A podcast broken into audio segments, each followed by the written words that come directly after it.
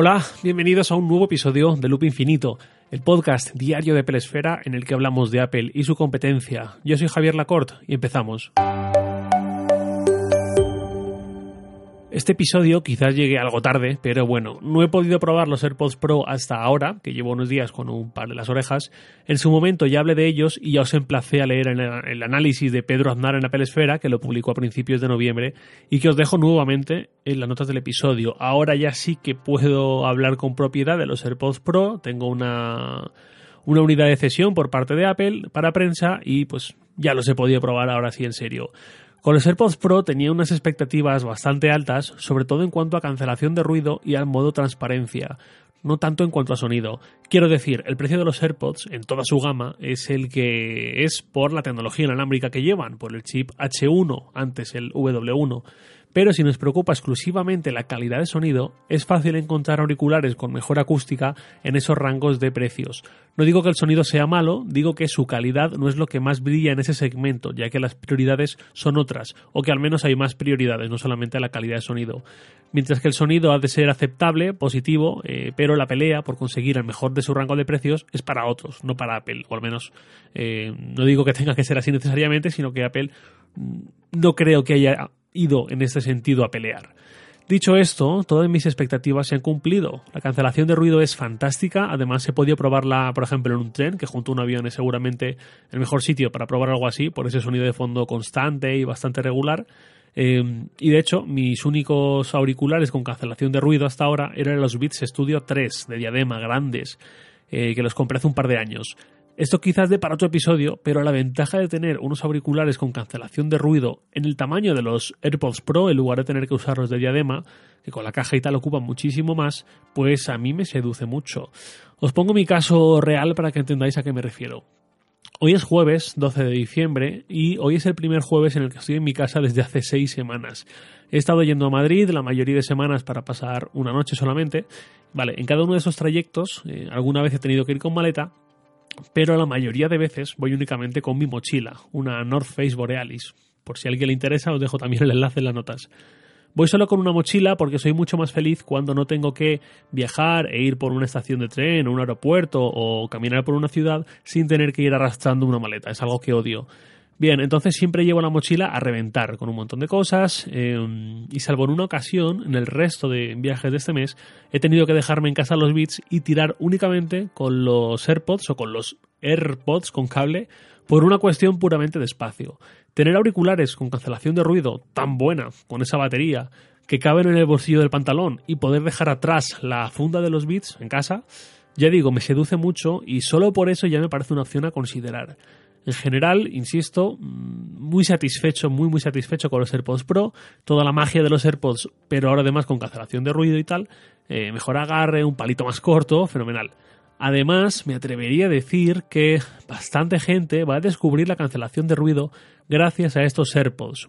Por supuesto, la cancelación de ruido lleva mucho tiempo como tecnología y en el mercado, pero em, bueno, y de hecho ni siquiera Apple ha sacado los primeros auriculares con este factor de forma que la incluyen. Ahí está los de Sony, que de hecho los boté, los premios acá.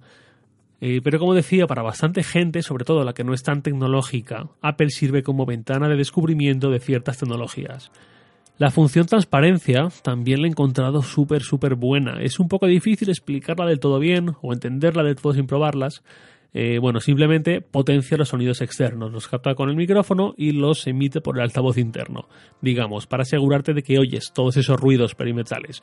Por ejemplo, si yo me voy a correr por la calle con estos auriculares, cosa que no pienso hacer, luego explicaré por qué, no solo me interesa desactivar la cancelación de ruido, sino que me interesa escuchar muy bien cualquier ruido. Y en modo transparencia ayuda a esto, asegurarte de que escuchas si viene un coche, si alguien está tocando el claxon, si viene el tranvía, si alguien te pone a, a gritar tu nombre para llamarte. Hay algunos escenarios donde estos auriculares tan cerrados, tan casi herméticos, incluso con la cancelación de ruido desactivada, pueden aislarte más de lo que te gustaría, y esto me parece una solución súper práctica. Eh, ayer mismo por la tarde, por ejemplo, también estuve mm, caminando un poco por la ciudad, yendo a algunos sitios concretos a posta con los AirPods Pro para ver qué tal la cancelación de ruido. Eh, de repente sentía que me encontraba en una cafetería atonadora eh, con un silencio también atonador y, y, era fabuloso. Con los años me he vuelto un poco maniático del ruido y, aprecio mucho, mucho el silencio. Y de repente ver que todo ese caos se convierte en silencio a mi alrededor es muy reconfortante. Ahora llega el punto negativo, que es la batería. Eh, y no hablo de cuánto dura desde que te los pones hasta que te la fundes, sino de la famosa degradación con el paso del tiempo.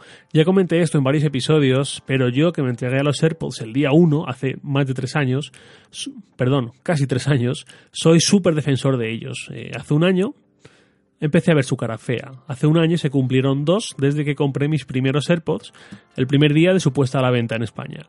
Y en ese lapso me di cuenta de que su batería duraba muchísimo menos que al principio. Con los AirPods Pro no lo sé, porque apenas los tengo desde hace unos días, pero me huelo que va a ser más de lo mismo en ese sentido, o al menos no ha habido nada hasta ahora que me haya hecho pensar que se ha trabajado en la salud de las baterías a largo plazo. Esto, como ya dije, es un problema. Yo no me encuentro particularmente cómodo con la idea de gastar 180, 230, 280 euros en unos auriculares y que al cabo de dos años sean prácticamente inusables o al menos los puedas usar pero con un tiempo de autonomía muy muy limitado. Porque además no hay forma de cambiarle tú mismo las baterías o de una forma sencilla. Miento, si hay una forma, lo puede hacer Apple, si en menos de dos años, los que cubre la garantía, la capacidad baja del 80% inicial, cosa que si los usamos con cierta regularidad es prácticamente seguro que va a ocurrir, y además pagando por ello. En la web de Apple están las tablas de precios para cada supuesto, para cada auricular, para el estuche de carga, dentro de la garantía, fuera de ella, etcétera, etcétera. Os dejo el enlace también en la nota del episodio. Pero vamos, que tampoco me parece una solución fantástica, ni mucho menos. Me parecería mejor si hubiese, aunque fuese un precio asequible, mm, no digo 10 euritos, pero una cosa razonable, a cambio de que Apple reemplazase esas baterías y pudiendo hacerlo cada X tiempo, por ejemplo, cada 3 años, y un máximo de dos ocasiones por, por juego, ¿no? por número de serie o cada dos años un máximo de dos veces y con eso tendríamos para unos cuantos años de AirPods y me parecería más razonable. Y ya no solo por una cuestión de usabilidad, de gesto hacia el usuario, sino también por una cuestión ambiental. Hablar constantemente del uso de materiales reciclados y de energías verdes no termina de encajar en una empresa que vende millones y millones de auriculares de plástico y otros materiales que serán desechables en dos, tres, cuatro años. Algo hay que hacer. Mientras tanto, mi consejo es no usar los AirPods para todo, sino cuando más sentido tiene usar, sobre todo unos inalámbricos. Por ejemplo, para un viaje de cuatro horas en tren o para estar en un escritorio con el móvil en el bolsillo, quizás tiene más sentido usar unos auriculares con cable, al menos mientras las baterías de los inalámbricos estén en esta situación, hasta que llegue alguien con un invento fantástico, con una nueva batería de otra generación, en la que este problema de degradación pues desaparezca al menos en un alto grado. En mi caso particular, es lo que estoy haciendo. Uso los auriculares con cable para cuando no me resulta demasiado molesto ese cable, que es sobre todo en situaciones estáticas, y luego para correr, ir al gimnasio, limpiar la casa, AirPods, eh, AirPods. Y para estar tumbado, sentado, consumiendo vídeos o lo que sea, sin moverme demasiado, AirPods con cable. Y para estar en un entorno ruidoso, en un tren, en un avión, en una cafetería infernal donde lo que quiero es trabajar, AirPods Pro. Recomendables los AirPods Pro, súper recomendables, pero eso sí, teniendo en cuenta las implicaciones de la batería a largo plazo. Y nada más por hoy, lo de siempre. Leo vuestros comentarios en Twitter, arroba jlacort, y también podéis enviarme un mail a lacort.sataka.com. Loop Infinito es un podcast diario de Pelesfera, publicado de lunes a viernes a las 7 de la mañana, hora española peninsular, presentado por un servidor, Javier Lacort, y editado por Santi Araujo. Un abrazo y hasta mañana.